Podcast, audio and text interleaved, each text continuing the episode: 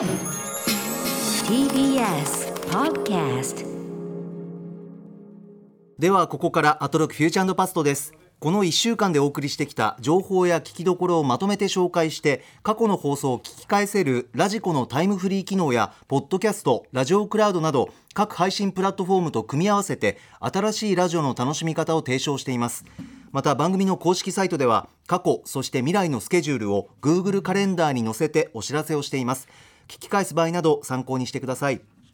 さらに Spotify では番組のアーカイブだけではなくオンエアした曲のリンクやここでしか聞けないオリジナルコンテンツアトロク放課後ポッドキャストを配信中。この後9時から配信します。すべてがまとまったプレイリストが便利でおすすめです。さてレックさんこの1週間いかがお過ごしでしたか、いや、山本さん、オープニングで今日はちょっとええ。ザ・ボーイズの話されてたじゃないですあか。アマゾンプライムの海外ドラマ。ねえ、もう今日の更新見たんだ。見ましたシーズン2の第6話です。すごいね、朝見るっていう。ね。えー朝9時に朝食と一緒にあのボーイズ。飯食いながら見るんだね。朝ボーイズはい。あれを。結構い。やー、先週ってあれですよね。ええ。あの、ホームランダーが大炎上したやつですよね。あそうですそうです。ホームラン。炎上したやつですよね。はい。あの、集会に乱入して、炎そうですそうです。上して、はい。で、困って、ん。えっと、なんだっけ、あの、女の、ああ女の。ストームフロントストームフロント。はいあいつに助けを求めて、ええで見返りに2人でやっちゃうみたいな話ですよね。かなり 踏み込んだ話ええですけど、そうですよね。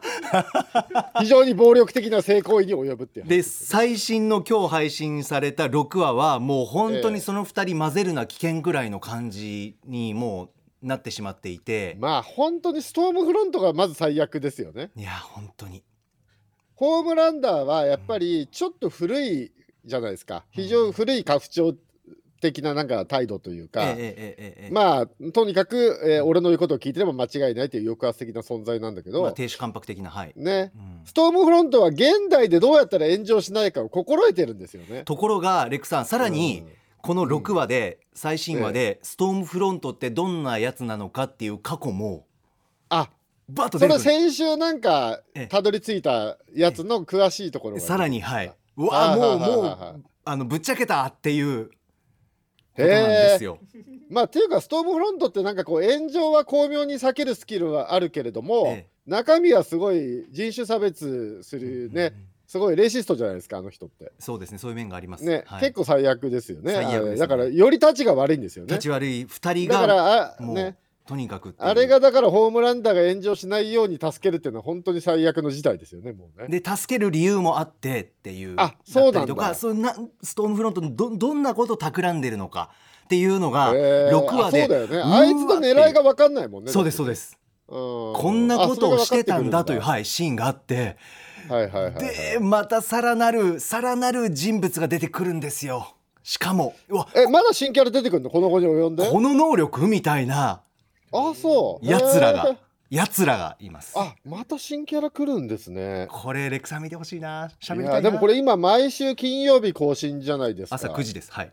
ねでまあ毎週楽しみにしてるんですけど、ええあの片や日曜日は僕半沢直樹も楽しみにしてて。ありがとうございます。そうそう。いやで結局このネットフリックスとかも、ええ。あのこういう配信サービスって、一挙に全話公開っていうパターンもあるけど、はい。結構1話ずつ公開っていうパターンもあるじゃないええですか。えええでこうなってくると結構地上波のテレビとそんな変わんないっちゃ変わんないじゃないですか。そうですね毎週1話っていう。ねはい。地上波のテレビだってお気に入りの番組録画して、ええまあ、見たいタイミングで見たりするわけですから、ね、そう考えると別になんかこういう配信サービスが出てきて地上波がめちゃめちゃ不利ってわけでもないんだなって気がちょっとしてきました。ね、ああまあ配信というかか放送するのは週1回ですもんね条件そうそう、んんん同じっていうかだって半沢直樹なんてめちゃめちゃ楽しみにやっぱしてますからね来週最終回ですけどね、いよいよですね。ね見てます？半沢直樹っもちろん見ております。もう。ていうかえこの2期半沢直樹の2期ってうん。1期と芝居全然違いますよね。えいやもうパワーアップしてる。芝居でかいですよねみんいやな本当に最終回あさって。デフォルメが大きいっていうか だいぶ別の作品っていうか。もっと欲しいもっと欲しいっていうもうねもうね中毒性があります。もう本当に。敵がインフレしてる感じとか続編っぽくていいですよね。いいですよね。敵のスケールがね。だってもうはい。国家になってきてますからね、はい。半沢の戦いもう江本明さんがたまらないんですよね。もう江本さんが最高いや、でも半沢も楽しみ。でもあと1回で終わりですからね、もそうですね。終わっちゃうんだ、今週日曜日でございます。ぜひ。いや、でもこういう楽しみな作品があると、あとうん1週間頑張ろうって気になれるから、やっぱいいですね。そういうことで関してはもう週1回ずつでいいですよね。ちょうどいいっていう感じ。ね、そうそうそう、ん一挙10話とかよりこっちの方がいいですよね。そう10話とかだと、はい。生活のサイクル崩して見ちゃうじゃないですか。そうですね。そう特にこういう海外の連続ドラマって、はいやめどころがない作りになってるじゃないですか。ああ、確かに。次回見なきゃっていう引きが強いから、えええええそうそう、1話ずつぐらいにしてもらった方がちょうどいいですよね、これねえ。。そう知り合いとも盛り上がれますね。ちょっとずつ1週間話すときに。はい。はい。さあ皆さんいかがでしょうかではそろそろ始めてまいりますここだけ聞けば1週間がわかるアトロクフューチャーパストパスト編9月21日月曜日から本日金曜日の8時までこの番組のパストすなわち過去を振り返っていきます。今夜も各曜日のアナウンサーが振り返りを行っています。まずは21日月曜日。月曜パートナーの熊崎和人です。9月21日月曜日振り返ります。6時半からのカルチャートークには海外ドラマ評論家池田敏さん登場。その日に結果発表されました第72回エミー賞の総括。そしておすすめの海外ドラマを紹介していただきました。紹介してくれたのはアウェー遠く離れて。ラチェット。ある家族の肖像 I know this much is true ペリー・メイスンこの4作品です。7時からのライブダイレクトではブレイクビーツユニットアッシュ F インターナショナルが番組初登場。クラブに行きたくなるようなサウンドアーバンな雰囲気がたっぷりの DJ ミックスを披露してくださいました。ありがとうございました。7時40分頃からはアプリミニ四駆超速グランプリとコラボしたアトロクミニ四駆部キュアメロ超速グランプリ。さあいよいよ次回が最終回となります。私と歌丸さんの対決も最終決戦。今のところ私2勝1敗なんですが前回の対決は歌丸さんに完敗でしたのでなんとか最終戦勝って絶対勝ち越しをして終わらせたいと思います。8時からの特集コーナー「ビヨンドザカルチャーではノーナ・リーブス西寺豪太さんによる月一ポップミュージック誌解説企画洋楽スーパースター列伝特別編。20世紀最も影響力を持った黒人音楽レーベルモータウンのドキュメンタリー映画「メイキング・オブ・モータウン」が公開中ということでモータウンの歴史やその影響などを豪太さんに解説していただきました。今回が前編で後編豪太さんが10月19日に解説をまたしてくださるということでその前までに必ずや私もメイキング・オブ・モータウンを映画見たいと思います。最後に今週おすすめのグラビアアイドルとして紹介したのが梅澤美波さんです。そうです。乃木坂46のメンバーです。ファースト写真集「夢の近くに」がもう迫ってきました。9月29日に発売されます。今各雑誌やスポーツ新聞などに先行カット出ていますが素晴らしい。大変本当に素敵なんです。これもう本当にもうヒットは間違いない。もう累計11万部スタートということでこの写真集本当に楽しみです。梅澤美波さんでした。はい熊崎アナウンサーも言ってましたけど私も同じく映画「メイキング・オブ・モータウン」めちゃくちゃ楽しみですね特集あ面白あかったなれね、僕も見てないんですよ。というか、僕そもそもその映画が公開されてることも知らなくて、この特集聞いて知りました。はい。あ私もそうなんですよね、今それがあるから気分が高まって急遽これやったって感じですよね。そうですね西田さんはね。はいはい、はい。レクさん特集いきますか？あ、もういっちゃいますか？あ、じゃあもう軽く、ええあの、ライブダイレクト、あアシェフはいインターナショナルさん、すごい良かったですね。かっこよかったですね本当素敵ですね。これぜひ皆さん聞いていただきたいですね。ぜひ、はいラジコのタイムフリーでこちらのは聞いて。みてください、あと、アトロクミニ四駆部があと1回で終わりなんですかね。あそうです。あっという間に、うん、最終回また歌丸熊崎の最終決戦があるんですかねこれ。やっぱりこれ終わりよければ全てよしですから最後が一番なんじゃないですか、ねレクさんミニどうですか？僕もね、ええ。僕も終わる前に僕はもう歌丸熊崎はどうでもいいんですけど、めちゃくちゃ呼び捨てうん、あの終わる前に終わる前にええアストさんと戦ってみたいなっていう気あ持ちはちょっとありますけど、ええ頂点とどうせなら頂点と戦ってみたいなって気持ちはありますけど。飛び越えてもろもろ。うん。いやいやもうめためめちゃめちゃ調整してるんですけど、ね、ああそうですか。いやーただねやっぱタイム上がるとねコースアウト率が上がってっちゃうっていうジレンマがね、うんうんうんうん。やっぱありますね。タイム上がってるんです今今ベストの構成だと結構とんでもないタイムが出るんですけど、ええいいじゃないですか。コースアウト率があそうか。90%ぐらいで。いやいやもうほぼ回れないじゃんちゃんいやそうとなんですよ。運よくコースアウトしなかった時はものすごいタイムが出るんですけど。一か八かですねじゃそう。でそこからちょっと落とした構成で50%ぐらいの構成っていうのと今ええ2種類用意してる感じなんですけど、ああそうですか。でもそれ以上安全策取るとおそらく勝てないなってタイムになっちゃうんですよね。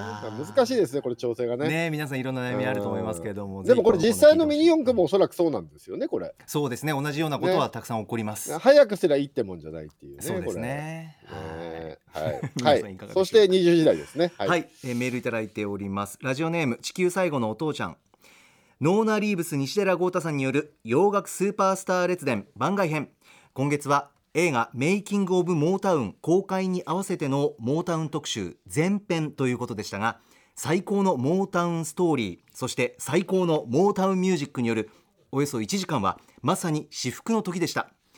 ソウルマイスター西寺郷太さんによる解説も非常に分かりやすく先見性に秀でたベリー・ゴーディー社長によるレーベル設立自社楽曲制作からレコーディング体制の在り方興行としてモータウンレビューなどなどモータウンレーベルが他のレーベルといかに違うスペシャルな存在かが改めてよく分かりました。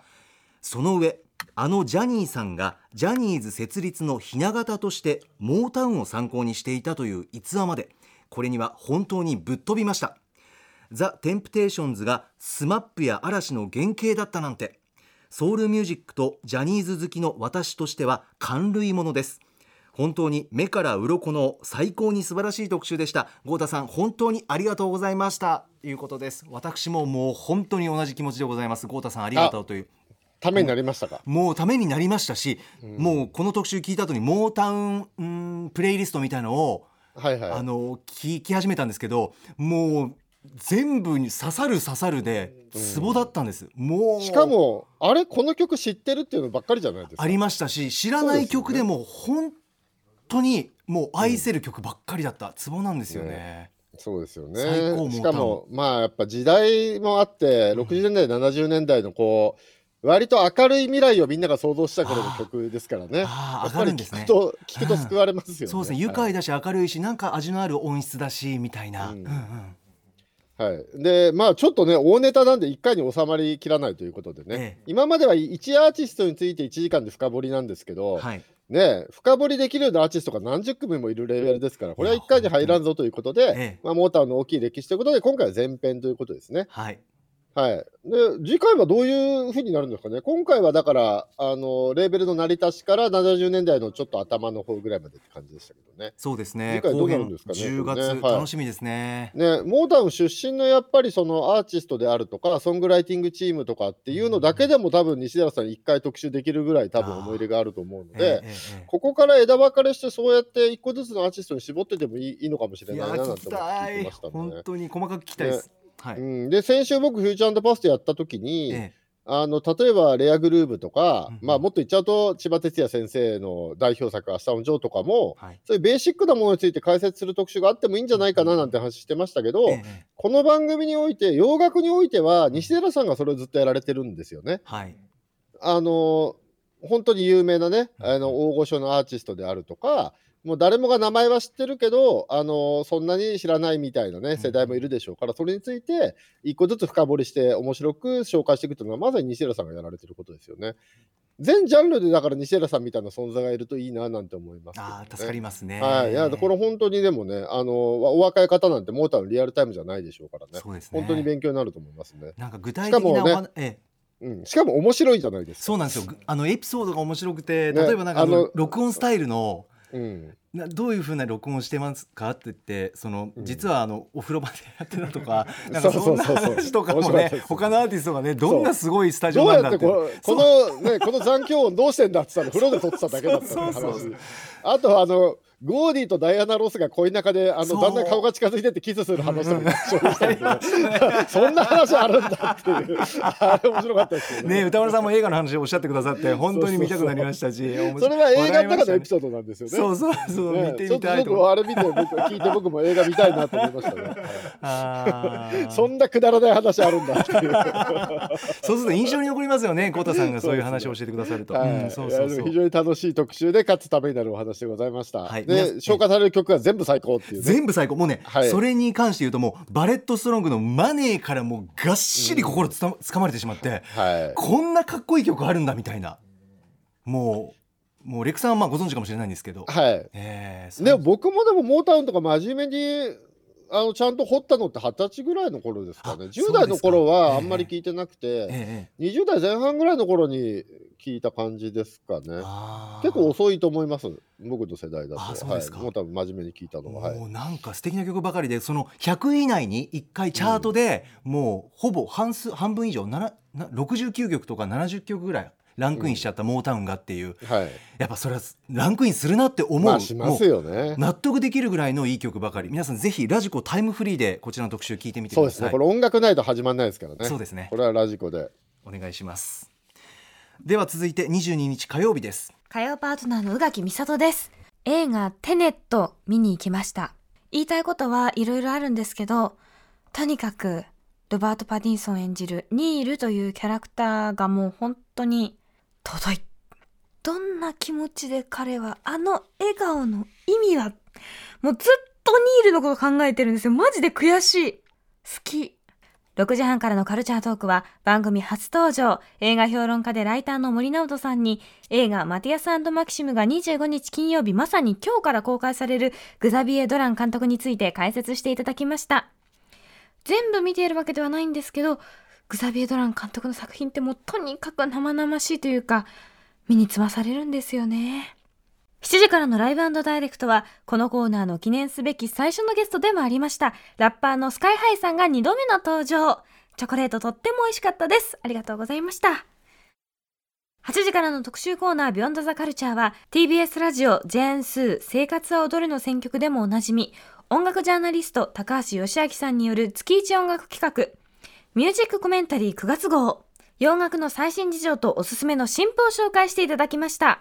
洋楽シーンはアメリカももうどんどん変わっていっててなんかもう面白いですね。速度がすごい。うんということですけどレクさんいかがでしたか？はい、えー、20時代、えー高橋義明さんの最新洋楽解説ですね。はい、はい。これ面白かったと思います。メールいただいております。ラジオネームいさかなさん、えー今週の番組週間振り返り私は火曜日の最新洋楽解説 by 高橋義明が印象的でした。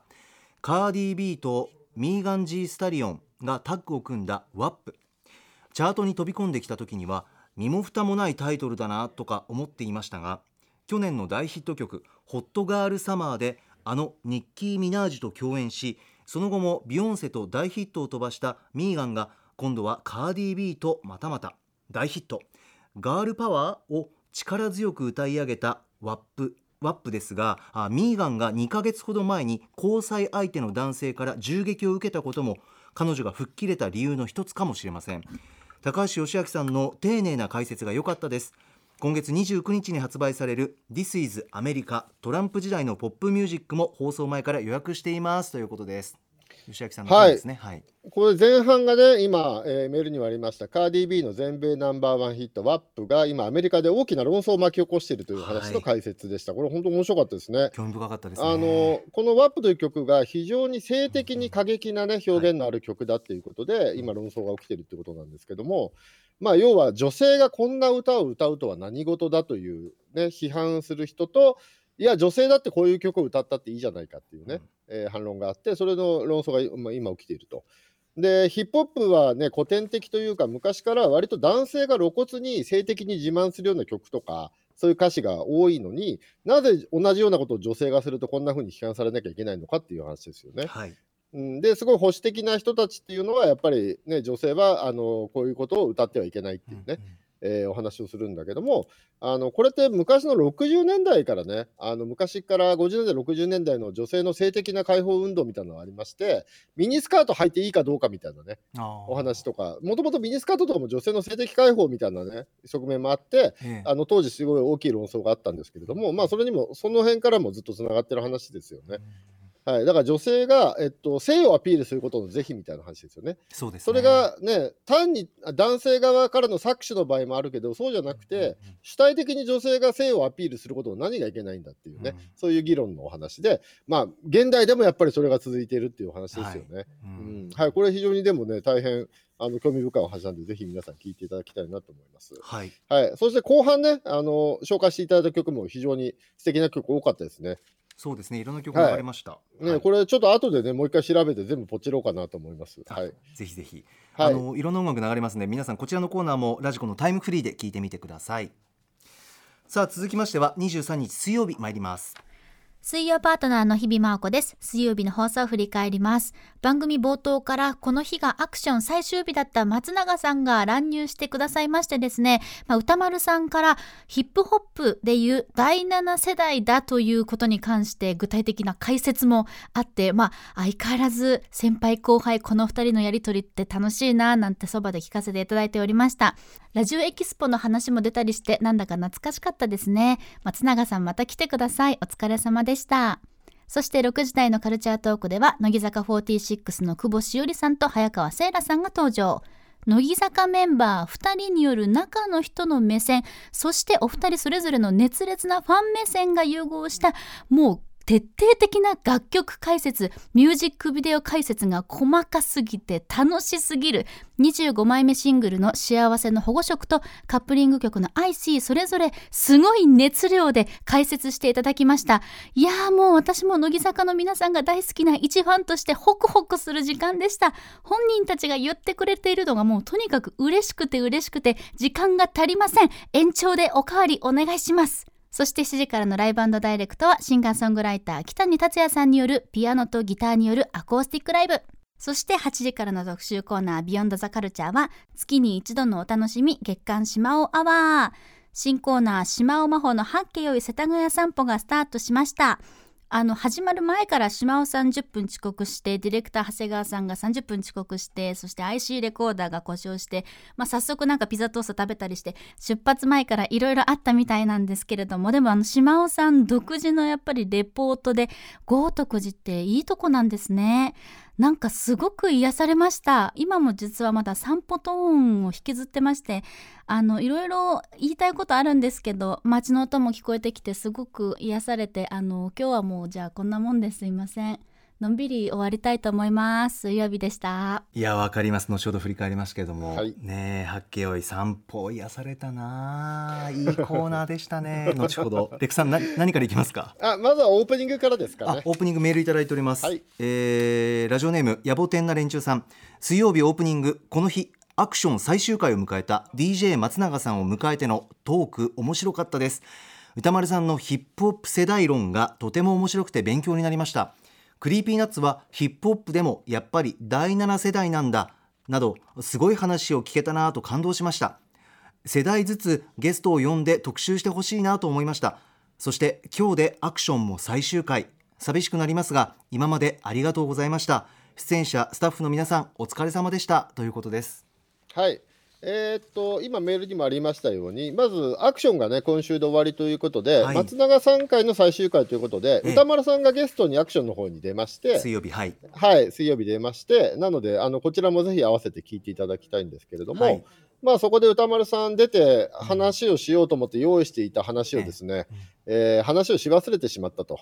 アクションではない時間がないっていうか先輩風吹かすのに夢中になって あのそれはご話友忘れたレックさんしか言えない。そんなことなかったですいけど、ね、やいや前半はなんかちゃんと話したけど後半は主に先輩風吹かすのに なんかあの二人のその絡みがいいんだよなそこで話せよって思うんだけど、まあ本人的には事前にはだから話そうと思ってたんだけど、う んええええ。まあ流れ上先輩風吹かすのに夢中になって話忘れちゃったので、ちょっと松田がこっちに来いよということになって、はい。えーその話し忘れた話をするからっていうので松永さんを呼び出して、嬉しかっオたです。ープニングで話をしています。はい。でまあそこでね、今メールにもありましたように、うんええ。ーと最近お笑いの世界で第7世代みたいなね、はい。お話がよくされていて、それをヒップホップに当てはめるとどうなるんだろうっていう話を、あの歌丸さんなりの考察っていうのをしていて、えまあこれが本当に貴重ですよえいね。やー勉強になりましたね。うん。面白かった。だってこういう話って結局、今の例えば第6世代の人たちって、はい。第1世代第2世代の頃がどういうこ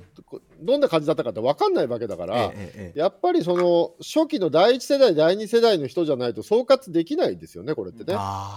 で歌間さんやっぱ歴史の生き字引というかね、ええ自分で第2世代っていうふうに定義されてましたけど、はいやっぱり第2世代ぐらいの1世代2世代の人じゃないとこういう総括ってできないのでこれ本当に貴重なお話ですよね。そうですうねん。で歌間さんは自分たちは第2世代でお笑いビッグスリーだって言ってね言ってましたけどね。盛り上がってましたね。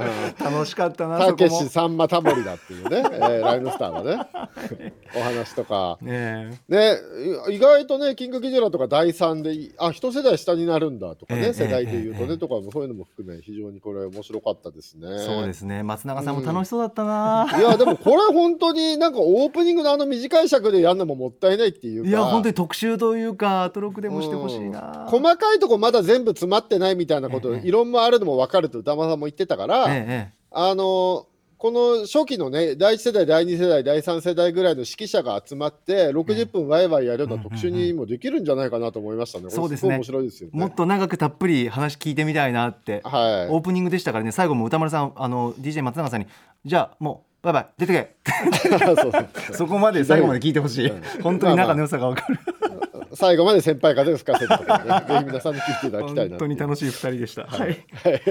でさあそしてレックさん。はい。えー、18時半からですね、えー乃木坂46から、えーっとお二人いらっしゃいまして、ええ。ー何をするのかと思ったら細かすぎる MV 解説を、はいえーっと唐突に始めるっていう、えーしかもラジオ上でというこの新しい試み楽しかったですねこれ。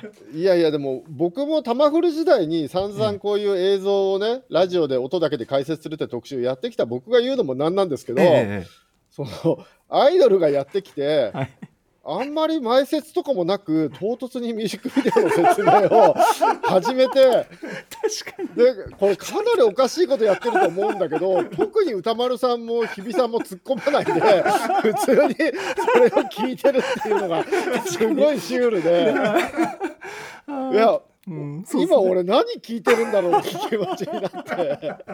でもそれぐらいナチュラルにお二人来てくださった。しかもやってるのがまあ俺みたいなわけわかんないのだったらともかくトップアイドルがやってるわけじゃないですか、はい。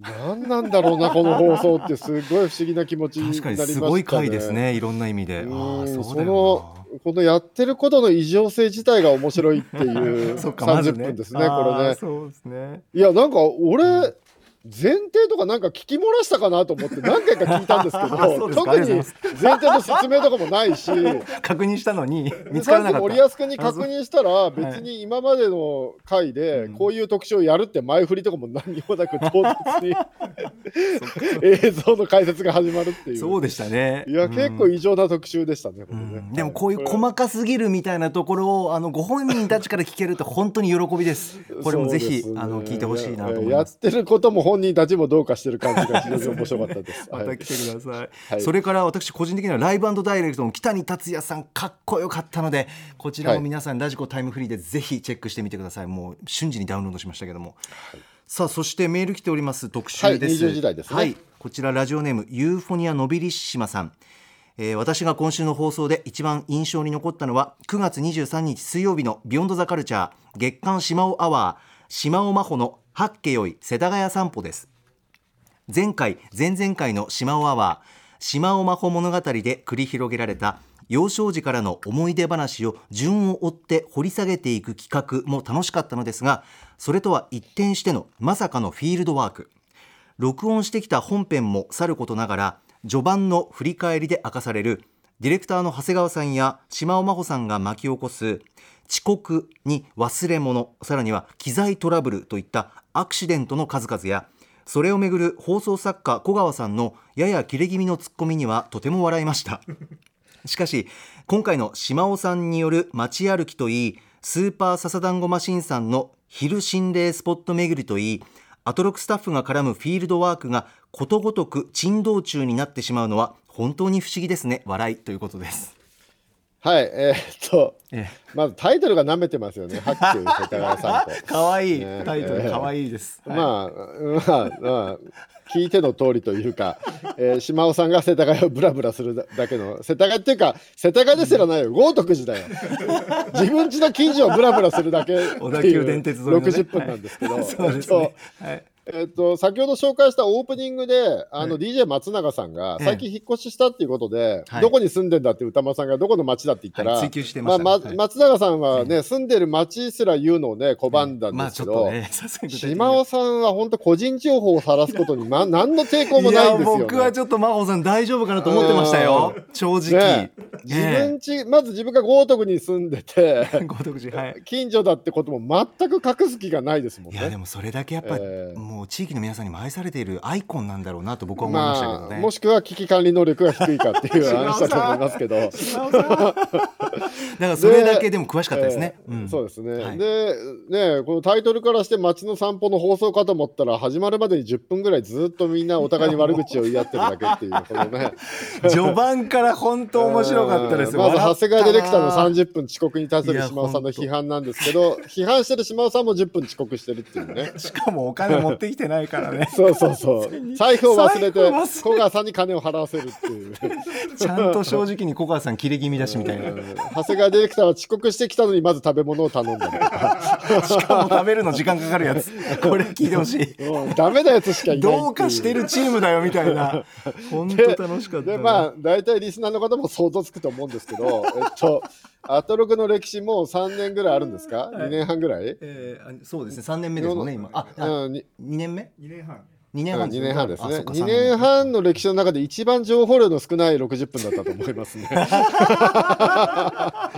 いやでもレックさん島尾さん真帆さん本人がおっしゃるには、今回ちょっと情報結構詰め込んだんですよね。って心配してましたよね。なんか若干。なんか情報で攻めたみたいな。いや確かに。いろいろ言ってはいたけど その言ってる情報が別に聞き流しても差し支えない情報じゃないですか。僕はね人に喋りたくなるような豆知識な感じでしたよ。本当？えー豪徳寺の象徴がリスナー銀行とかこんなの人に話せないでしょだって 全く感心されないよこんなこと言ったって。だからでも地域目線の感じなんだろうなってすごく思いましたね。うんあと豪徳寺がケーキ屋ケンちゃんの舞台とかね、ありましたありました。うんねあと武田鉄矢が島尾さんちの犬を可愛がってたとか。これ別に人にさ披露する機会がない豆知識だよね。しかもさ どこで使うのこの豆知識？武田さんと島尾さん接触できなかったんですよ結局ね。しかも知り合いじゃないっていう。飼い主が来ると武田さんが逃げていくっていう話でしたよね。使い道のない豆知識ですからね、うん、全く使い道ないですよね。いやだからさっき日比さんが振り返りで 豪徳寺が本当に素敵な街だって伝わってきましたってすごい死んだ目で喋ってましたけど 本当にそう思ってるのか日比ちゃんっていう。死んだ塔に聞こえました。そうそうそう。全く思ってないでしょ日比ちゃんと思いましたけど。確かに。日比アナウンサーのなんかこうスタジオでちょこちょこ受けるじゃないですか。あの録音素材から、ね。うん。なんか独特な。日比ちゃんの演劇特集の時のね喋りと全然熱量が違うと思うんだけど。あの国民の孫が珍しい感じのも優のすごいしい社交辞令っぽい感じでしたよね。優しく不思議に受け止めてました。まあ最まあとにかくまあ面白いです。でもね僕も割と情報量多めなんですよ。喋る時に、ええなんか必ず振り返りやすても追加情報入れたりしちゃう方なんですけど、はい。ええ助かります。はい、うん。なんかでいやこんぐらいの方がラジオって聞きやすいんじゃないかってのは前々から思っててやっぱり島尾さんのコーナーって聞きやすいんですよねいや聞きやすいんです。下尾さんうん。もう魔法力で僕は勝手に呼んでるんですけどうん。やっぱ癒されたりとかちょっとほっとしたりするんですよね。そうですお話を聞いてるだけで。なんかまあこれも一つのラジオの正解なのは間違いないなとは思うんですよね。そうですね。聞きやすいですよねとにかくね。はい、もはい。うどんどんフィールドアウト外に出てほしいしやっぱり秋のやっぱ散歩の時期突入してますからまた島田さん聞かせてほしいなと思います。しかもこの番組では珍しくながら聞きにかなり対応してるんでね。え流れ聞き、ええ。え流し聞き。あの本読んだりしながら聞くことが可能な珍しいコーナーですからね。割とこの番組それ難しいコーナーが多いんですけど、ええええこのコーナー島田さんのね今回のは特にいけますね。癒しの BGM みたいなね、そういう聞き方も2回目以降してほしいなできますね。はい。アンビエントですよね。チルアウトものって感じです、さすが。えーということで今週の Spotify 限定コンテンツアトロック放課後ポッドキャストはこちらも聞いてほしい。水曜日のこの特集コーナー島尾アワーの番外編反省会何を語ってるんでしょうか。そしてスタッフだ話この後夜9時から配信です。チェックしてみてください。さあ続いて24日木曜日です。では振り返ってまいります。木曜パートナーのうないりさです。9月24日木曜日。まず6時30分からのカルチャートークはアメリカアカデミー賞予想でおなじみ。ガチのアカデミーウォッチャーメラニーさんが登場です。先日発表されたアカデミー作品賞ノミネートの基準改定についてのお話を伺いました。まあ、今年ねコロナ禍ということで上映本数も少ないわけですしねアカデミー賞結局どうなるのかっていうのかその辺りが非常に今後も気になりますのでまたその際にメラニーさんにお話を伺えたらと思います。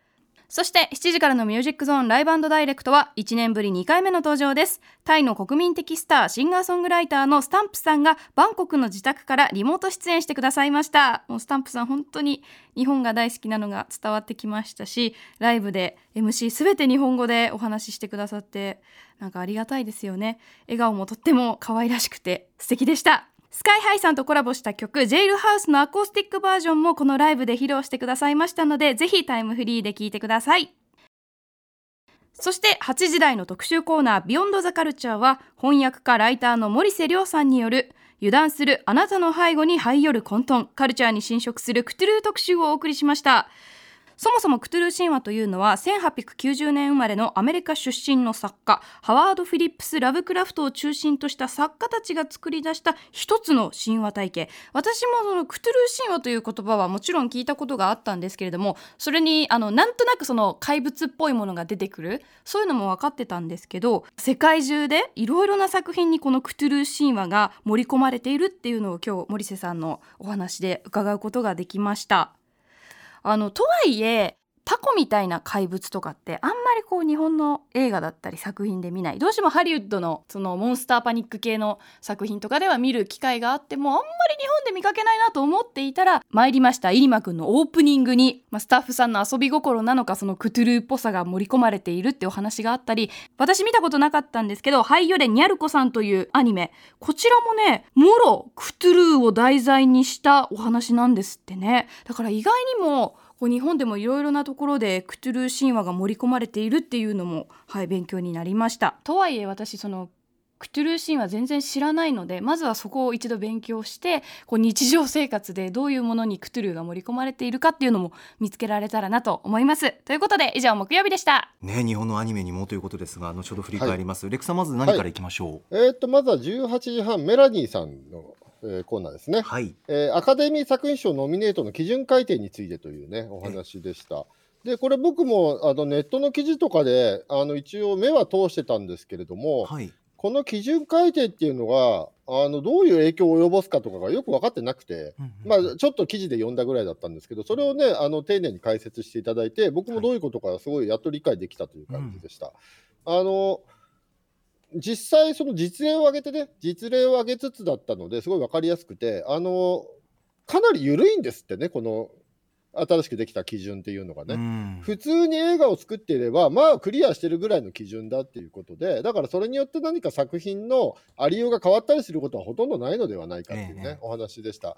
ただ、まずはこうやって明文化して、心に留めておくことに意義があるんじゃないかっていうね、うん、それによって人々の意識がちゃんと変わっていくんじゃないかっていうようなお話でした。はい、これ本当ためになるんでね、ちょっと気になってる方は聞いてみると、えー、どういう影響があるのかっていうことがわかると思います。ぜひチェックしてください。はい、はい、えー、そして20時代ですね、えー、森瀬さんえー、森瀬亮さんいらっしゃって、はい、えー、現代エンタメに影響を与えるクトゥルーの世界ということで、うん、えー、クトゥルーのお話は前も一回ありましたけれどもね、今回は、えーと、クトゥルー神話の拡散と一般化という感じですよね。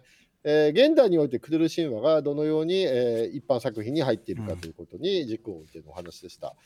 で80年代の TRPG 化されたところから割と一般化したというね、ええ、お話でしたね。うん、で僕もだからちょうどクトゥル神話とか読んでたのってね高校ぐらいの頃なので80年代だったんですけども僕はやっぱりラブクラフト全集を読んだところで止まっちゃってましたね。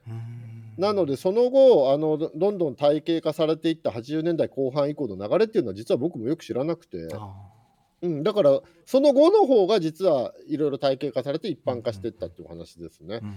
はい、ででホビージャパンさんが出していた TRPG からそういう一般化の流れが始まっていってっていうか体系化されていったってお話ですね。えで今現代にどんな風になってるかっていうと、まあ、さっきうないさんもおっしゃってましたけど、まあ、一般の少女漫画にこうクトゥルの影響があったりとか、はい。まあ、あとさっきもおっしゃってましたけど参りましたイルマくんのオープニングにクトゥルの邪神が出てくるっていう、ね。お話。NHK アニメですよイルマくんって。そうですね。うん。うちのね娘がイルマくん大好きで。あそうなんですか、うん、めちゃめちゃハマってて、ー。あの見てたんですけど、うん。少年チャンピオンで連載してるやつですよね。うんう。んいやまずイルマくんが NHK でやってることに僕はびっくりしたんですけど。あ昔は NHK のアニメって言ったらねあの未来少年コナンとかキャプテンフューチャーとかそういう世代なんであはあ。は僕なんかは、ええ今少年チャンピオンで連載してる漫画が普通あにね NHK でアニメ化される時代なんだっていうのがまず驚きますけどまあそのイルマくんのオープニングでクトゥルーの邪神がなんかスタッフの遊びで入ってくるみたいな話ありましたね。うそうですね。でねまたでも森瀬さんもちょっと飛ばしすぎだなと思ったのが、ええ。見ても子供たちはこれがクトゥルーだってことが分かるぐらい浸透してますって言ったけどいや それそれないでしょって思いながら聞いてましたけど 森瀬さんの熱い思いが。ちょっと森瀬さんもクトゥルー士官に寄りすぎじゃないかなちょっと僕が聞いててちょっと突っ込みながら聞いてましたけど。お気持ちがね溢れる感じの、ちょっとね僕が気づいたクトゥルー一般化豆知識のお話で言いますと、えあの僕の大好きなポケモン、えはい。ポケモンのあのね新しく出たソードシールドっていうね、ええ。新しいソフトでまあ今アニメの方も無印の新無印っていうのやってますけども、えあのそのポケモンにね新しく出てきたポケモンでし剣立て以降ええ。ええっ、とねオトスパスっていうポケモンがいるんですよ。オトスパスはい、はい。えっ、と斎藤っていうねジムリーダーが使ってるはい。オトスパスっていうアニメにも出てきてせんああ今週のポケモンで多分サトシと戦うんじゃないですか？斎藤に1回負けてリターンマッチするんで。オトスパス。これがね見た目が完全にクトゥル神話の邪神なんですよ。おおこれはねこれは多分クトゥル意識してるポケモンじゃないかなと僕思ってたんですよ、ね、あなんかタコ足みたいな、そうですそうです、ええ。ででもなぜかクトゥルの邪神なのに柔術で戦うんですよこのポケモン。あ確かに構えがちょっとなんか柔道みたいな構えで、そうなんで柔術ポケモンそうですよね。タコ、はい。タコがまあなんか立ってそうそう。で触手伸ばした状態ででタコの頭だけなんか青くてみたいなボこれかディは茶色なりクトゥルい味ありますよね。あー確かに。なり邪悪なデザインですよね。取り入れてる感じなんですかね。がしますね。これはねクトゥルがモデルじゃないですか、これの進化前もかなりクトゥル味あるんですけど。あこれ進化進化した？これ進化後がオトスパスで。進化前も割とクトゥルっぽいんですよね。えポケモンにも入ってるんだ。ついにポケモンにも入ってきてますね。これ多分だから海外のクトゥル好き者たちは多分これ絶対クトゥルだって言ってると思いますね。はあすごいなでちょっと脱線なんですけどそういえええばポケモンといえば、はいい、つも歌丸さんがポケモンディスる時にこう虐待とか言うじゃないですか。それの影響があるのかどうかわかんないんですけど最近アニポケではい。今サトシとダブル主人公って GO っていうのがいるんですけどアニメのポケモンではい、はい。うん。ポケモン GO から名前を取った GO っていうやつがいて、ええ。そいつがポケモンを捕まえる時ほとんどバトルしないんですよ。あ戦わずに半殺しにしないで捕まえるんですよ。半ゴル、まあ、その HP を減らさずにってことですね、減らさずにええそう。訂正します。これもし歌丸の影響だとしたらちょっと歌丸許せないっていうかポケモンのアニポケの中身に影響を及ぼしたとしてもちょっと許せないな歌丸さんの声すごい届いてるな。すごいな影響力。えーもしそうだとしたらちょっとちょっとね許せないなって歌丸さんねポケモンスターボールにね閉じ込めてって言ってねちょっと弱らせて閉じ込めてって言ってね、はいよくおっしゃってますけど。ポケモンはそう戦闘種族だから戦いたいんですよ戦うのが気持ちいいと。虐待じゃないんはい、です。よあとモンスターボールの中も気持ちがいいらしいということで。すねタイマン張ったらダチみたいなことなんですよ。一対一でね認めたら捕まえるねはいう。んはい。承知しました。はい。さあということで続いて最後は本日25日金曜日です。えー6時後半の週刊映画辞表ムービーウォッチメン。今夜歌丸さんが評論したのは人気俳優ジョナヒルの監督デビュー作ミッドナインティーズでした。続いてはこちらです7時のライブダイレクトは男女4人組バンド緑黄色社会のスペシャルライブ音源でした。そして現在は今週の番組内容を振り返っています。さて本日振り返りで紹介した各コーナーラジコのタイムフリー機能やスマホアプリラジオクラウド Spotify アンカーなど各配信プラットフォームのポッドキャストでもお楽しみいただけます。以上ここまでアトロクフューチャーパストパスト編でした。この後は来週1週間のアトロクの予定をまとめてお知らせします。では来週1週間のアフターシックスジャンクションの予定を一気にお知らせします。まずは28日月曜日。6時半は月1レギュラー新潟在住の覆面レスラースーパーササダンゴマシンさん登場。7時はシンガーソングライター春野さんが初登場です。8時は映画評論家町山智博さんに映画やドラマから見る今のアメリカについて現地から解説していただきます。続いて29日火曜日。6時半からは白夜処方の森田修一さん登場。雑誌ブブカの連載マブロンで歌丸さんが推しているアイドルソングを一緒に聴いていきます。7時は姉妹ピアノ連弾ユニットキトリ。8時は台湾の書店シーンや出版トレンドについて翻訳家のエリーさんと版権コーディネーターの三浦優子さんに解説していただきます。30日水曜日6時半はライムスターのライブブルーレイ &DVD キングオブステージボリューム14全国47都道府県ツアー2019発売当日。ということでマミー D さん DJ ジンさんが登場しライムスター全員集合です。7時はアーティストクリトリック・リスさん。8時は台湾版グラミー賞と言われる音楽賞金曲賞について元シャムキャッツの菅原慎一さんに語っていただきます。10月1日木曜日。6時半は日本一のボールペンを決める人気投票。第10回 OKB48 選抜総選挙。その開幕のお知らせを文具王高畑正幸さんにしていただきます。7時は河合秀弘さんとバシリーさんによるバシリーさんによるユニットコネクションとソットボッセのカナさんが登場。8時は IGN ジャパンのライタークラベエスラさんがロールプレイングゲームの中の世界をしっかりと味わうクラ散歩特集パート2をお送りします。そして2日金曜日です。6時半からの週刊映画辞表ムービーウォッチメン、えー今回はマティアスマキシム評論です。7時はシンガーソングライターのマイケル金子さん登場。8時からは1週間の番組を振り返るアトロクフューチャーパスト。脚本家映画監督スクリプトドクターの三宅龍太さんとお送りします。さあということで来週はレックさんいかがではい、えしょう、ーまず月曜日、笹団子さん、何やるんですかね、これ、リモートプロレスじゃないのかな、あ確かにそうですね。何何をやるんですかね？書いてないですね今のところ。はい、でへー8時台は、えー町山智博さんですね。はい。これは今のアメリカについてっていうのは、おそらくブラック・ライブズ・マターについてということになるんですかね、ちょっとこれ楽しみですよね。はい。はい、えーそして29日火曜日8時台、台湾の書店シーンや出版トレンドについてということですけど、はい日本の書店シーンや出版トレンドも知らないのになぜいきなり台湾の 特集なのかっていうのが。なんかこの番組そういうとこありますよね。いきなりもしかしたら日本も触れてくれるかも。台湾から勉強するのかっていうちょっと面白い。んです。えー、どうなってるんだろう台湾。はい、はい、そして水曜日6時半にねライムスターお三方揃うってこれどっか8時台でやってほしいですね。確かにもっと長くっていう感じも。もったいないの30分しかやんないのそうでって思いますすけどね。ね。はい、そして、えークリトリックリスさんがね水曜日スタジオライブということでこれ非常に楽しみですね2回目のご出演でしょうか。来てくださいますね、はい、でなぜか水曜日も8時台台湾の特集なんですよね、これ。あ本当だ 2days 台湾 2days になってい確かにたりとかね。2夜連続でございます、はい、えーあとはクラベエスラさんのね。そう倉散あ歩楽しみのはい、クラ散歩。はい、皆さんいかがでしょうか？ですかね来週ははい、レクさんありがとうございました。はいありがとうございましたまた来週月曜から良い週末を。After Six Junction.